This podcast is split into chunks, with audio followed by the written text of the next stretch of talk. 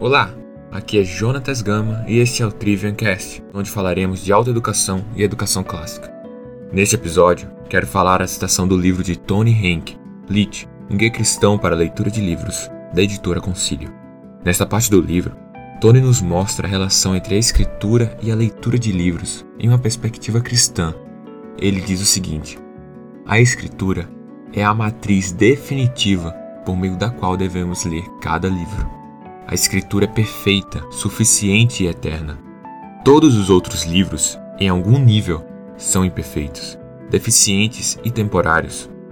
Isso significa que quando escolhemos livros de uma prateleira na livraria, lemos livros imperfeitos à luz do livro perfeito, livros deficientes à luz do livro suficiente e livros temporários à luz do livro eterno.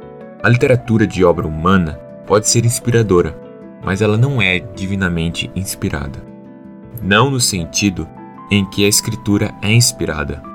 A literatura feita por homens pode ser capacitada pelo Espírito Santo a encarnar a verdade bíblica, mas ela não saiu da boca de Deus. A literatura, como realização humana, pode conter a verdade, bondade e beleza, mas também é falível, imperfeita e de valor passageiro. Podemos dizer que, em contraste com a palavra de Deus, os outros livros são temporários.